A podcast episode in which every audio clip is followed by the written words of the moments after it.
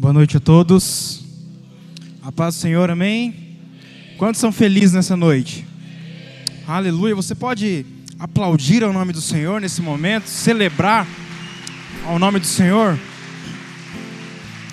Aleluia. Eu não sei se você já sabe, mas se você não sabe, eu vou te dar uma boa notícia. Nós somos feitos filhos de Deus. E por isso, nós somos o povo mais feliz dessa terra. Amém? Glórias a Deus. Então, irmão, não fique é, limitado ao que os outros vão achar de você. Se limite apenas àquilo que Deus pensa sobre você. Amém? Nós, como filhos de Deus, nós precisamos manifestar a vida que há em nós. Amém? E hoje eu fui enviado a ministrar uma palavra. Eu acredito que será uma palavra muito rápida. Eu acredito. Mas não sou eu que faço. Amém? Então, se for uma palavra longa, a culpa não é minha. é o Espírito Santo. Amém? Eu fui enviado para ministrar uma palavra e. E o Senhor falou muito comigo a respeito da intercessão. Porque nós só nos movemos, irmãos, naquilo que a casa está se movendo.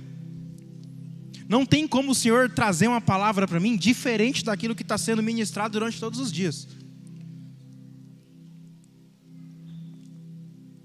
Porque nós somos um povo só, nós temos uma palavra só, nós caminhamos na mesma direção, nós caminhamos no mesmo caminho, nós, nós, nós damos os mesmos passos.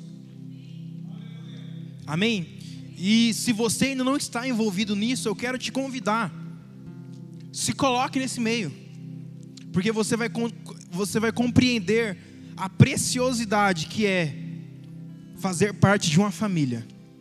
Uma família espiritual. Amém?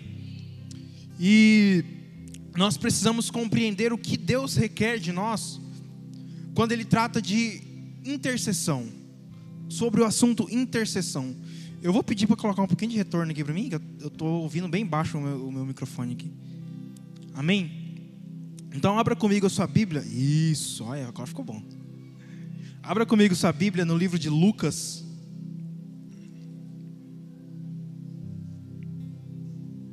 Lucas capítulo 11, versículo 5.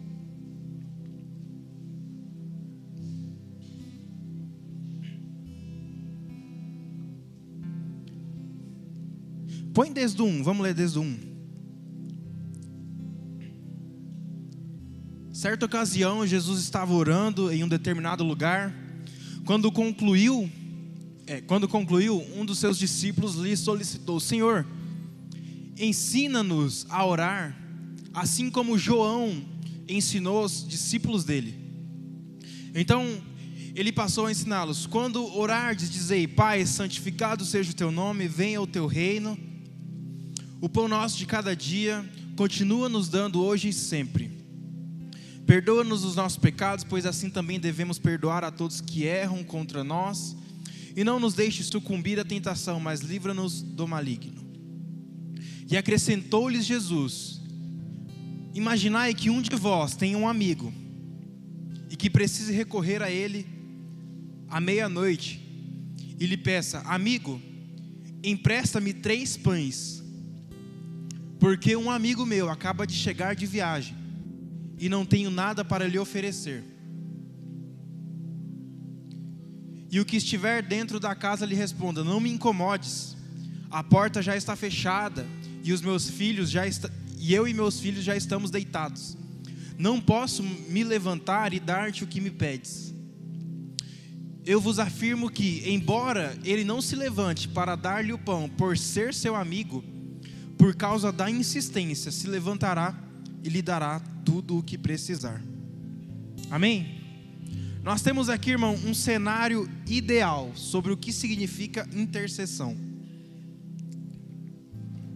Nessa história a gente consegue perceber três amigos. Vocês conseguiram perceber isso? Três amigos. Um deles tem uma necessidade. O outro tem a resposta para a necessidade. E finalmente tem um amigo que une os dois. Vocês perceberam isso? Um amigo chegou de viagem e tinha fome. O outro amigo falou assim: opa, eu sei quem tem pão. Então eu vou até ele. E o outro amigo tinha a resposta, o alimento para a fome. Então, esse amigo vai lá e une a necessidade, a resposta. Esse é o quadro perfeito de intercessão. Amém? Esse é o quadro perfeito de intercessão. Foi, exa foi exatamente neste local que Deus nos posicionou. Olha para o seu irmão e fala assim: ó, você é o amigo do meio. Você é o amigo do meio. Você é quem olha para o mundo e fala: o mundo tem um problema. E você conhece a outra pessoa. Eu falei: essa aqui é a resposta. Nós, como intercessores, somos o amigo do meio que temos a responsabilidade de conectar os, a resposta de Deus aos problemas do mundo. Amém? Então você é o amigo do meio. Você é o intercessor. Foi neste local que Deus posicionou a igreja dele.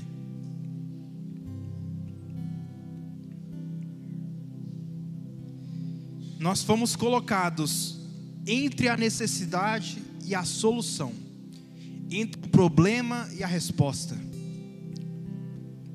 Nós estamos cercados, irmãos, por um mundo cheio de necessidades. Quem concorda com isso? Nós olhamos para o mundo, nós vemos as necessidades. Existem necessidades espirituais, existem necessidades materiais, existem necessidades emocionais.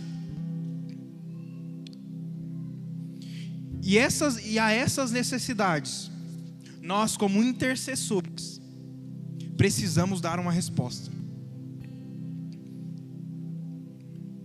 Eu posso não ter toda a resposta, mas eu sou amigo do meio. Eu conheço quem tem a resposta. Amém? Então, nós não podemos ficar duvidando disso, irmãos. Nós conhecemos a resposta. Nós sabemos onde está a solução para os problemas.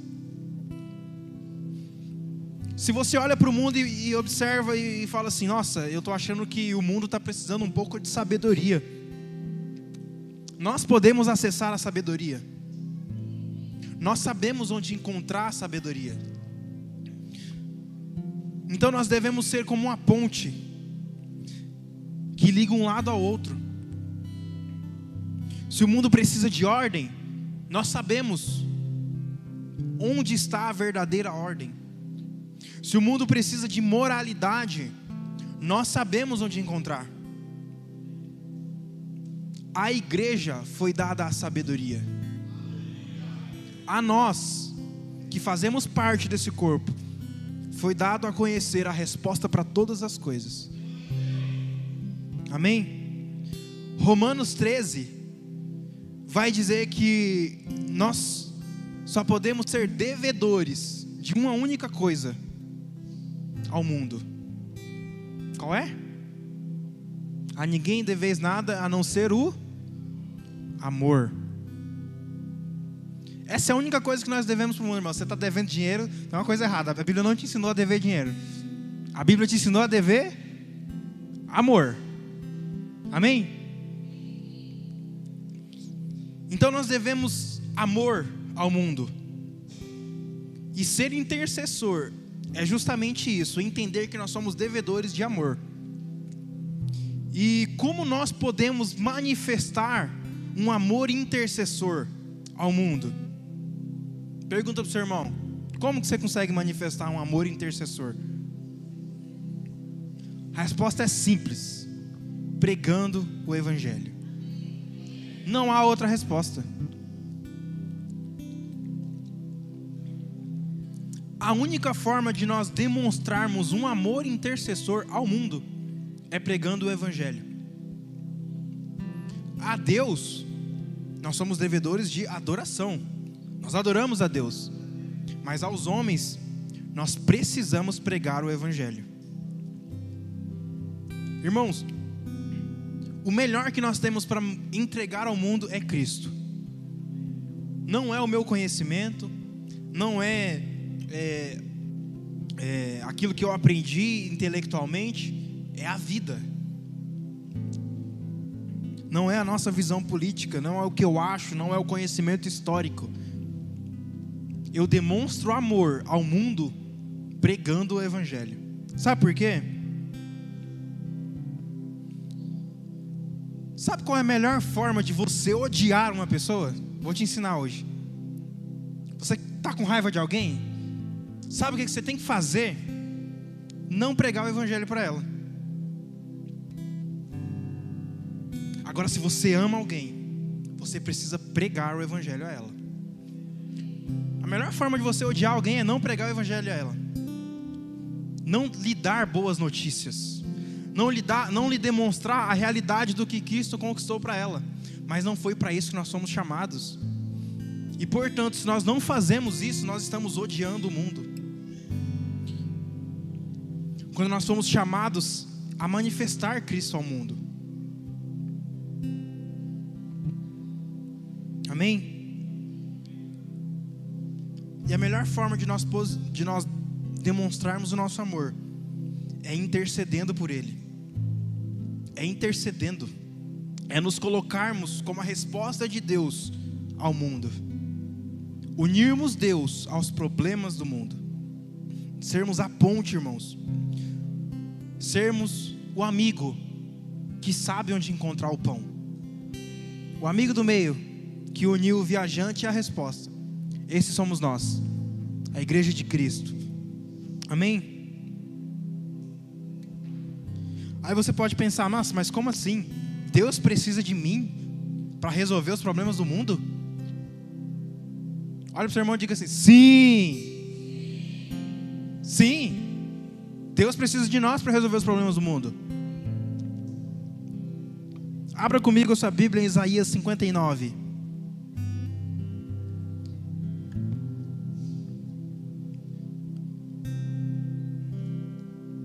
Olha que poderoso o versículo 1.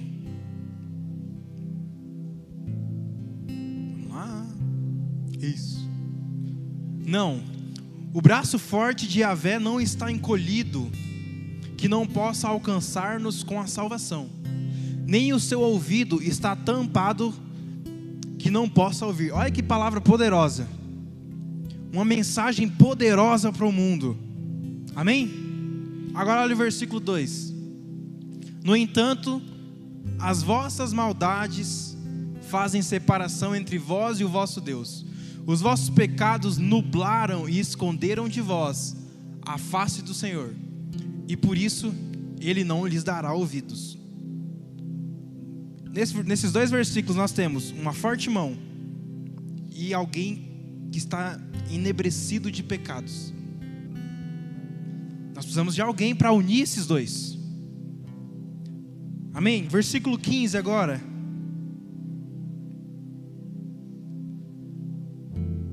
Não, aí, né, depois do versículo 2, o profeta vai falando de um monte de defeitos lá do povo de Israel. E aí no versículo 15 ele conclui, né? Não mais se encontra retidão em parte alguma. E quem se aparta do mal é vítima de roubo e violência. O Senhor, o Senhor observou tudo isso e indignou-se com a falta de justiça.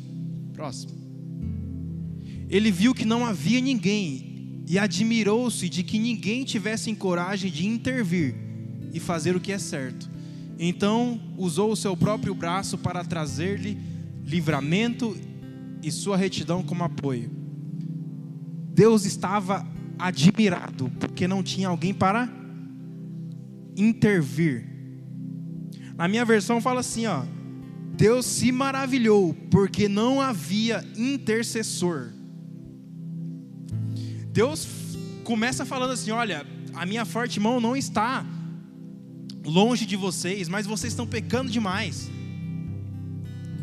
E ele continua falando, falando, falando, e no final ele fala assim: Eu estou admirado, porque não tem ninguém para interceder por esse povo. Eu estou admirado, porque não tem ninguém que vai unir a minha forte mão com as necessidades desse povo. Eu não sei se vocês conseguem perceber isso, mas Deus está falando assim: olha, eu não vou fazer sozinho. Eu preciso de ajuda. Eu preciso de um intercessor. O Deus maior que tudo, mais poderoso do que aquilo que a gente possa imaginar, precisava de ajuda. E ainda hoje Ele conta conosco, como corpo, como família, para manifestar a vida dele e sermos intercessores. O Deus poderoso buscando ajuda. É isso que nós vemos aqui.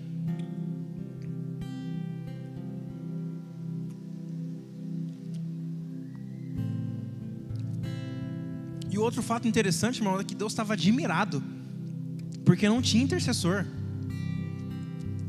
Será que Deus vai olhar para Meg e falar assim: Olha, eu estou admirado, porque não tem ninguém intercedendo ali? Eu estou admirado porque em São José dos Campos tem vários problemas, mas eu não encontro intercessores. Aqui não, irmãos. Aqui nós vamos nos posicionar. Amém? Nós seremos o amigo do meio. Nós seremos a ponte para a resposta.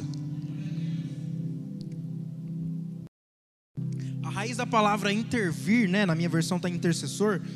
A raiz da palavra, ela significa juntar.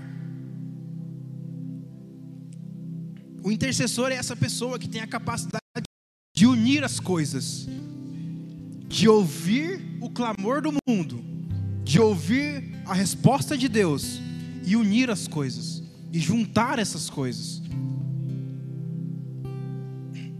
E o profeta segue dizendo ali: Então usou o seu próprio braço para trazer-lhe livramento e a sua retidão como apoio.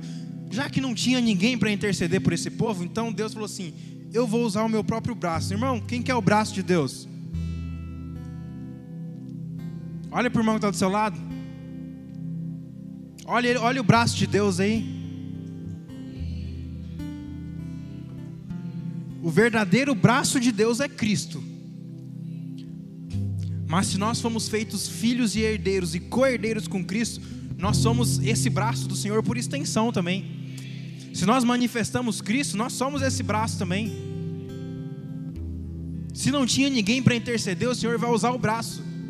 E nós somos esse braço, nós somos aqueles em que, que, que vão tomar posição mesmo quando ninguém estiver intercedendo. Mesmo quando ninguém estiver vendo resposta, nós vamos continuar.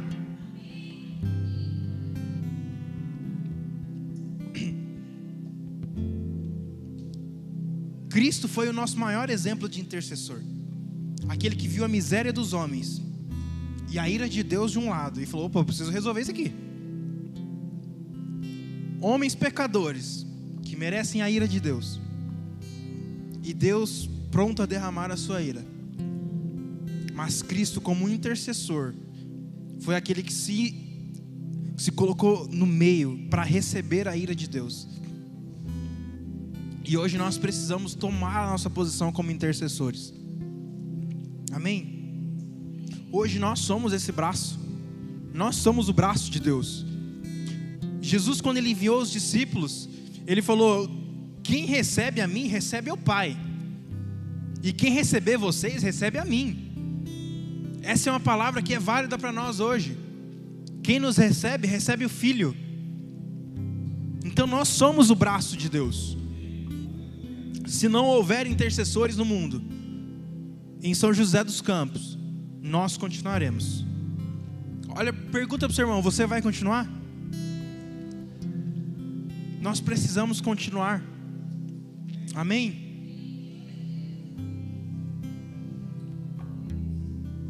Ser intercessor, irmão, é ser como aquele homem que viu o problema, a fome, e foi na mesma noite, ele foi atrás da resposta. Não foi, nossa, eu estou vendo que você está com fome, né? Chegou de viagem, está cansado, mas vamos esperar até amanhã. Amanhã de manhã eu acordo, eu vou na padaria, eu compro um pão para você. Não foi assim. Foi imediatamente. Opa, você chegou de viagem, você está com fome? Eu tenho a resposta para você. Eu vou agora interceder por você.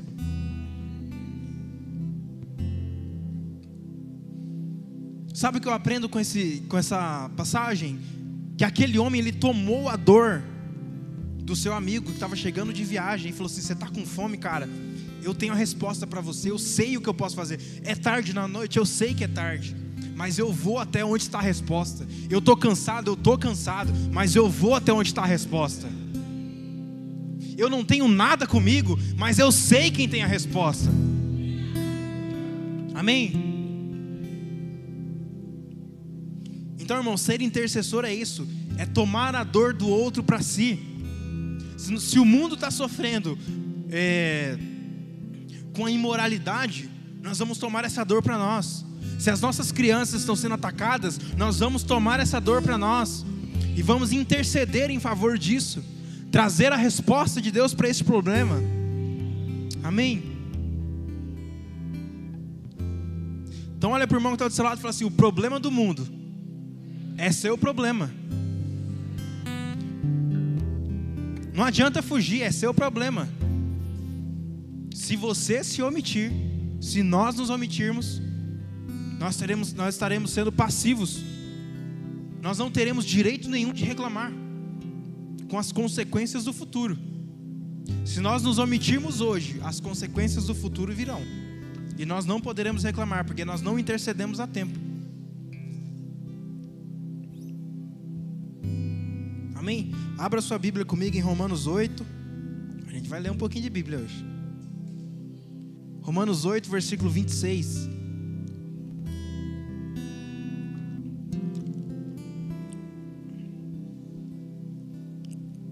Olha só, a palavra fala que o Espírito Santo é o nosso intercessor. Então nós precisamos olhar para olhar para o Pai, olhar para o Filho, olhar para o Espírito e encontrar neles o modelo correto da intercessão. Amém? E olha só como a palavra fala: do mesmo modo, o Espírito nos auxilia em nossa fraqueza, porque não sabemos como orar. No entanto, o próprio Espírito intercede por nós com gemidos impossíveis de serem expressos por palavras. A nossa dor é tão grande pelos problemas que a gente não vai ter palavras para expressar.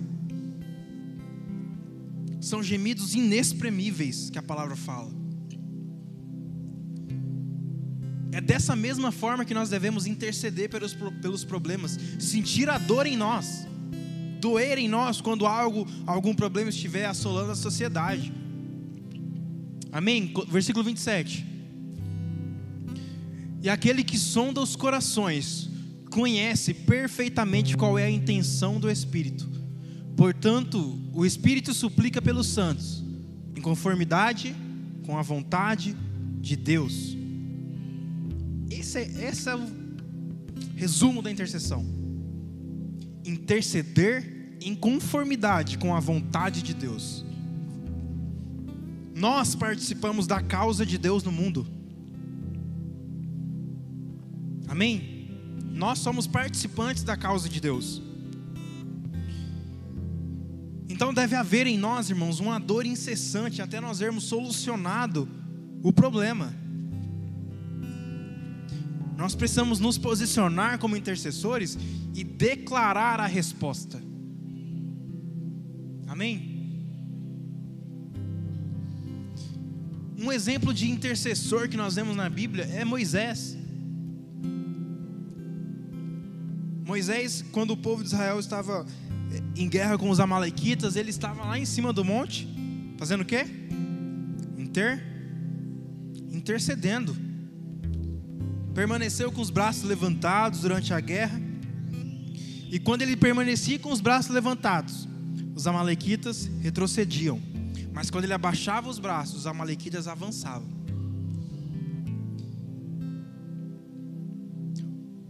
É... Enquanto ele estava com as mãos levantadas, o exército de Israel, que não tinha experiência nenhuma com guerra, ganhava. Você, não pode, você pode não ter experiência nenhuma com economia, mas enquanto as suas mãos permanecerem levantadas, o povo de Deus será próspero. Você pode não ter experiência nenhuma com educação, mas enquanto as suas mãos estiverem levantadas, haverá justiça na educação.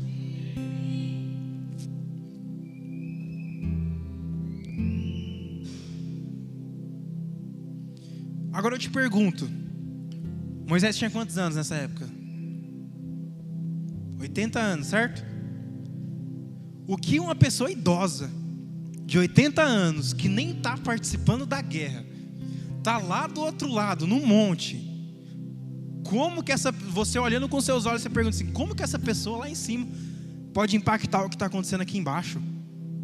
Na lógica humana não faz sentido nenhum.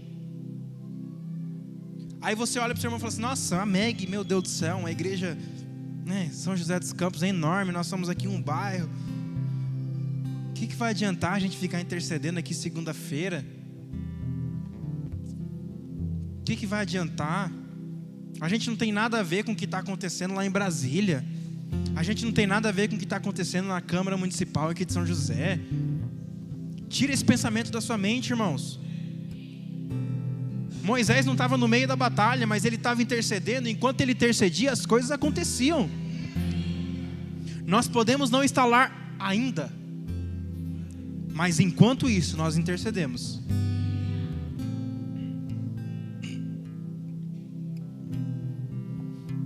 O que nós fazemos, irmãos, como corpo, como família, na, na nossa casa aqui, nos nossos lares impacta uma geração.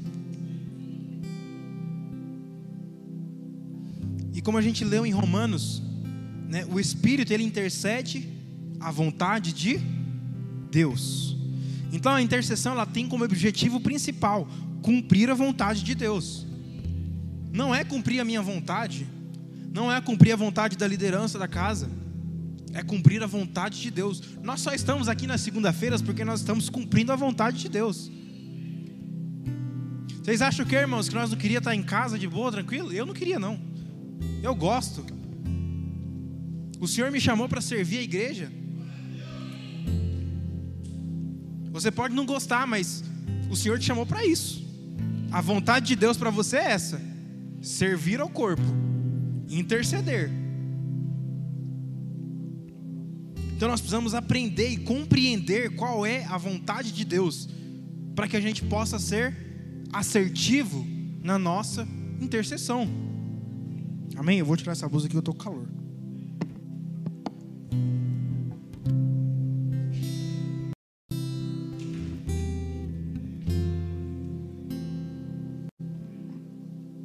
Amém? Então nós precisamos compreender a vontade de Deus, compreender o que está na mente de Deus, para que nós possamos ser intercessores que acertam o alvo, intercessores que sabem onde devem chegar.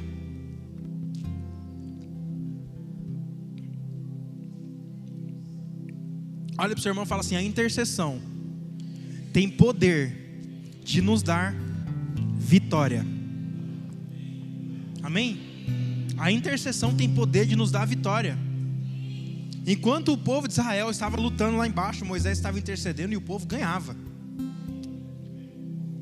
Enquanto ele não intercedia, o povo retrocedia. Então nós não podemos parar. Não podemos parar. Nós somos a resposta para o mundo.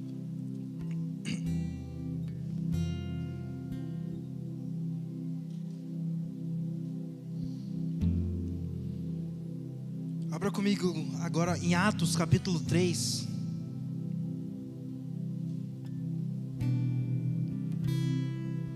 Você sabe qual foi a época da história de Israel em que o povo de Israel foi o, mais vitorioso? Foi justamente na época em que Davi estabeleceu uma casa de oração, onde havia ali intercessão 24 horas por dia. Esse foi o melhor período de Israel, irmão onde Israel bombou. Havia intercessão diária. Amém? Atos 3, capítulo 1, capítulo 3, versículo 1. Certa ocasião, Pedro e João estavam subindo ao templo na hora da oração, isto é, às três horas da tarde. E aconteceu que um homem aleijado de nascença estava sendo carregado para um dos portões do templo, chamado Portão Formoso todos os dias o colocavam ali para pedir esmolas aos que entravam no templo. Olha aqui, repete comigo: todos os dias. Todos os dias. Próximo lá, próximo. Quando viu que Pedro e João iam entrar no templo, pediu que lhe dessem um donativo. Próximo. Próximo. Aí. Fixando nele o olhar, Pedro, em companhia de João, disse: Olha para nós. E o homem olhou para eles com atenção, na expectativa de receber deles alguma ajuda. Então afirmou-lhe Pedro: Não possuo prata nem ouro, mas o que eu tenho, isso eu te dou, em nome de Jesus Cristo, o Nazareno. Ergue-te e anda. E segurando-o pela mão direita, ajudou-o a levantar-se, e naquele mesmo instante, os pés e tornozelos do homem ficaram firmes. E de um salto pôs-se em pé e começou a andar. Logo em seguida entrou com eles no pátio do templo, andando e saltando e louvando a Deus até o 10, vamos lá. Quando todo o povo viu andando e adorando a Deus, reconheceu que era ele, aquele mesmo homem que estivera prostrado junto ao portão formoso do templo, e ficaram plenos de temor e perplexidade com o que lhe acontecera. Amém? Outro exemplo de intercessão. E olha o que acontecia, o que acontecia diariamente, aquele homem era colocado na porta do templo, no portão chamado Formoso. Diariamente. Eu não sei se você consegue perceber, mas eram todos os dias. E a resposta de Pedro e de João para ele foi: Olha para nós. Eu não tenho dinheiro, eu não tenho nada, mas eu tenho a resposta para o seu problema. Eu vou interceder em seu favor. E o que nós podemos perceber, irmãos, é que muitas das vezes a intercessão ela tem uma resposta instantânea. E, só, e nós só não vemos a resposta acontecendo porque nós não cremos, nós não participamos, nós não nos posicionamos como um amigo do meio para trazer a resposta. E Pedro viu a oportunidade de interceder na vida cotidiana era algo que Pedro fazia quase que diariamente. Era costume em Israel, às três horas da tarde, ir ao templo. Às vezes a gente, a gente né, faz coisas diárias, monótonas, todo dia faz, faz, faz, faz, e não observa as oportunidades que o Senhor coloca para que nós possamos interceder em favor de alguém. Diariamente esse homem era colocado lá mas ninguém observava ele ali. Ninguém observava a oportunidade que Deus estava dando para alguém curar, para interceder em favor dele.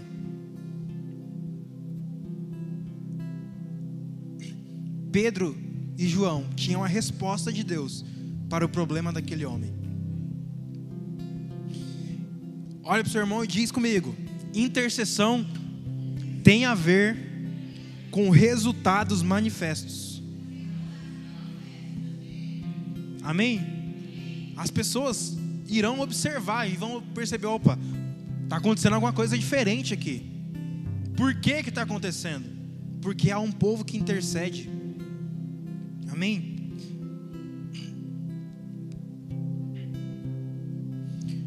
A intercessão ela não é um meio para que nós possamos conseguir algo de Deus. A intercessão é para que nós possamos conseguir aquilo que já está no coração de Deus. Não é eu falo assim, Senhor, eu estou intercedendo aqui por isso, isso, isso. Não é para que nós possamos colocar algo no coração de Deus e Deus fala assim: olha, filho, eu vou colocar aqui na minha lista, tá? E aí, se eu tiver com vontade, tal, certinho, eu faço, tá? Mas eu tô com um monte de coisa para ver aqui ainda. Não, não, não, não é isso não. A intercessão é para que nós possamos ouvir a voz de Deus e orar em favor daquilo que está no coração dele. 1 João 5, no capítulo, 14, no capítulo 5, versículo 14, a palavra diz assim: Esta é a confiança que temos para com Ele, se pedirmos alguma coisa, segundo a Sua vontade, Ele nos ouve. Não é segundo a minha vontade, é se eu peço algo conforme a vontade dEle, e eu só posso conhecer a vontade de Deus estando em família. Eu não consigo compreender a vontade de Deus sozinho. A vontade de Deus ela é revelada a mim, ao Max, ao Marisvaldo, a Amparo, à pastora Cristiane. Não é somente a mim. Eu sozinho não compreendo toda a vontade de Deus. Então não tem como eu pedir algo sem compreender o que está no coração de Deus. E no versículo 15 continua isso: Se sabemos que Ele nos ouve quanto ao que lhe pedimos, estamos certos de que obteremos os pedidos que temos feitos. Irmãos, estamos certos que obteremos, se nós pedirmos conforme a vontade de Deus. Você pode não estar tá vendo resultado nenhum, mas você tem a certeza de que se cumprirá. Amém? E a vontade de Deus, ela tem dois aspectos. A vontade de Deus, ela é, pode ser uma vontade é, revelada ou uma vontade secreta. Por exemplo, quem será salvo? Vocês sabem? Eu não sei. É uma vontade secreta de Deus. Agora, que pessoas serão salvas? Essa é uma vontade revelada de Deus. Amém? Então, se nós intercedermos pela vontade revelada de Deus, nós temos um cheque em branco para agir como um povo apostólico e profético. Se eu conheço a vontade de Deus, irmão, eu vou para frente. Eu sei que, embora as coisas não estejam acontecendo como eu quero, eu sei que estão acontecendo da forma como Deus quer.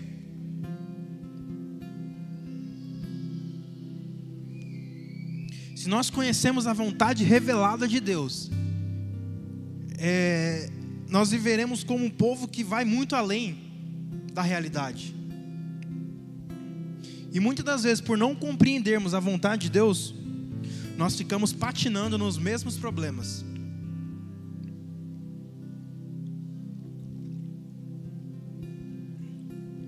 Quando, na verdade, o Senhor quer que a gente já, quer que a gente já tivesse avançado muito mais. Então nós precisamos entender e compreender a vontade de Deus. E compreender que Deus, ele fala assim, olha, que Deus determina o fim de uma coisa, mesmo que ela ainda esteja estabelecida. E Deus determina novos começos, mesmo que essas coisas ainda não estejam estabelecidas. Deus determinou o fim de Saul, mas ele ainda estava lá, governando. Deus determinou o começo de Davi, e Davi continuou lá com as ovelhas. Se nós fôssemos olhar com os nossos olhos e falar assim, a vontade de Deus é que Davi, é que, é que Saul continue reinando. Mas a vontade de Deus era completamente diferente daquilo que Samuel estava olhando. Amém? Então por isso nós precisamos compreender a vontade de Deus para que nós não possamos interceder por alguma coisa que ele já removeu. Saul achou que estava fazendo tudo correto. Mas o Senhor já tinha removido a vontade dele, o favor dele sobre Saul. O tempo tinha mudado, mesmo que as coisas visualmente não tivessem mudado. Por isso que nós precisamos trazer à existência a intenção de Deus, a vontade de Deus. Gênesis 1 a palavra vai dizer que a terra era sem forma e. Sem forma aí? Põe aqui pra gente, Gênesis 1.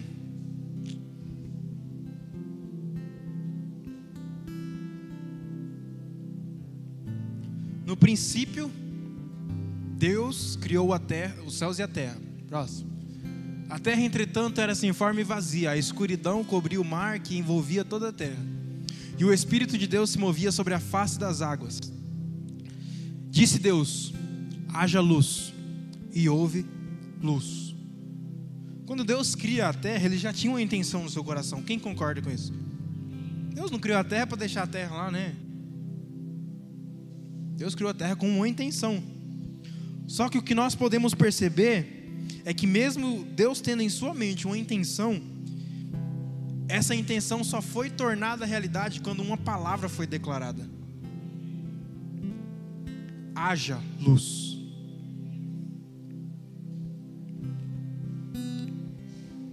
Enquanto a palavra não foi liberada, nada foi criado. Até que um haja foi liberado, nada foi criado. Então, nós precisamos discernir o que está no coração de Deus.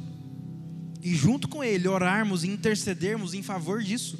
E declararmos com a nossa boca a vontade de Deus sobre a economia, a vontade de Deus sobre a educação, a vontade de Deus sobre famílias, sobre nações, sobre governos.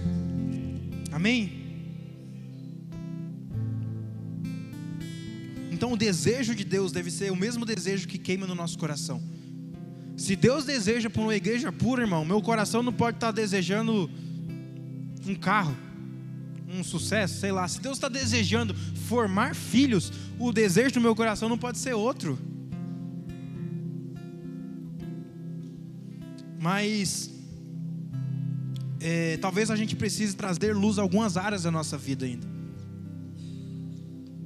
Porque enquanto nós não nos posicionarmos e abrirmos a nossa boca para declarar luz sobre algumas áreas, a intenção de Deus não vai se cumprir na nossa vida. A intenção de Deus era criar um mundo perfeito. Mas até que o verbo fosse lançado da boca dele, quem é o verbo? O verbo é Cristo. Até que o verbo fosse lançado da boca de Deus, a intenção ainda estava no coração.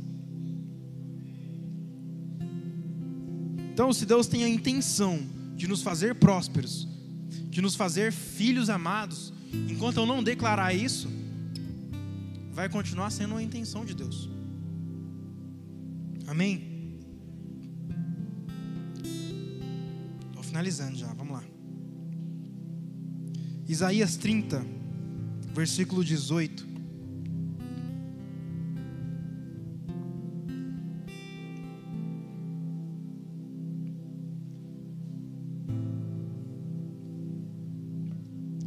Contudo, Yahvé espera o momento de ser mais uma vez misericordioso e mostrar-vos a sua graça.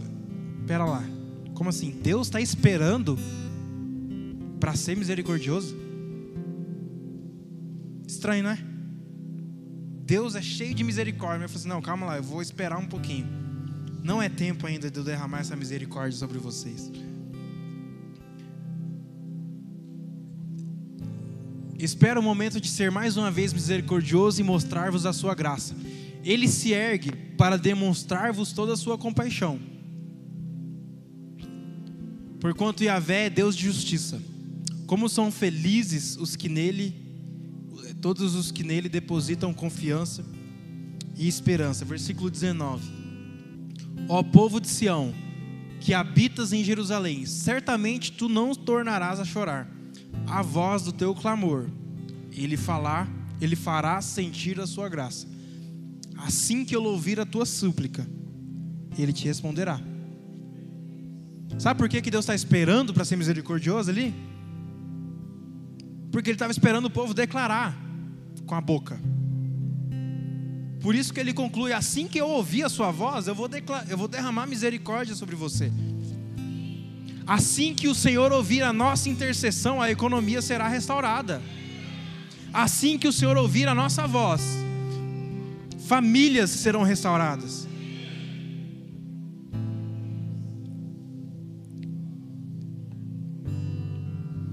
Misericórdia de Deus, ela só vem a partir de um povo que declara, a partir de um povo que libera uma palavra.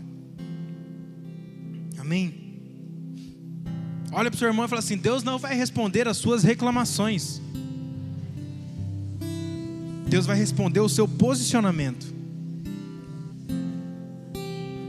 Deus não vai, ó oh, Senhor, o Senhor está demorando demais para derramar misericórdia de nós. Não. Senhor, eu sei que o Senhor é um Deus misericordioso. Por isso nós declaramos misericórdia sobre nós. Amém? É isso que o Senhor quer de nós.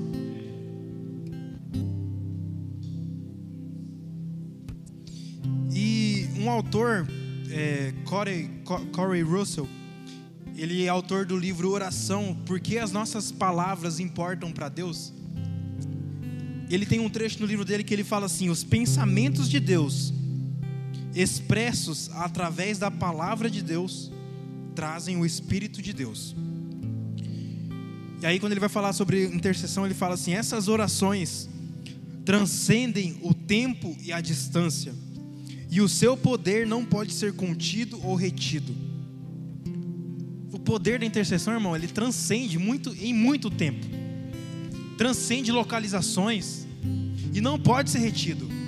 E ele continua dizendo: quando os cristãos declaram a palavra em concordância com Deus, até mesmo os lugares mais sombrios e impenetráveis são preenchidos com a luz do Espírito. Quando nós declaramos em conformidade com a vontade de Deus, não há trevas que permaneçam. Amém? Esse autor, ele ele foi um dos fundadores da casa de oração lá no Kansas, nos Estados Unidos. Então você consegue perceber que é alguém que tem autoridade para falar sobre intercessão. Então nós precisamos compreender isso quando nós declaramos a palavra de Deus, as trevas não permanecem.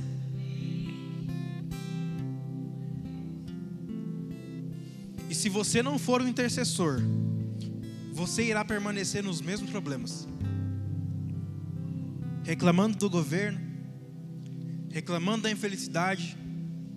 Ah, meu filho não me ouve. Ah, eu quero isso, mas isso não acontece. Porque você não está agindo em conformidade com a vontade de Deus.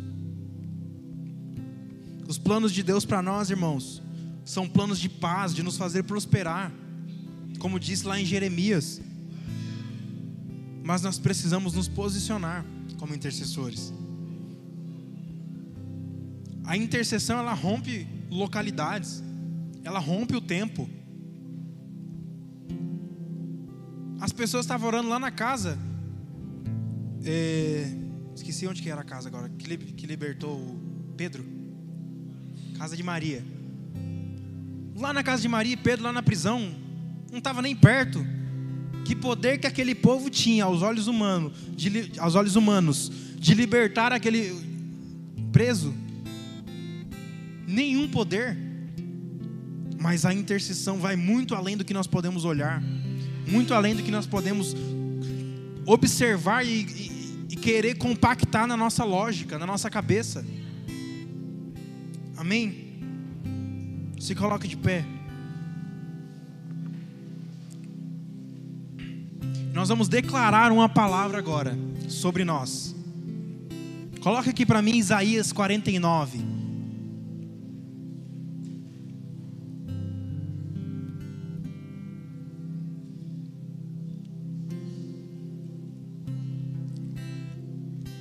Isso nós vamos declarar hoje sobre nós. Vamos lá? Um, dois, três.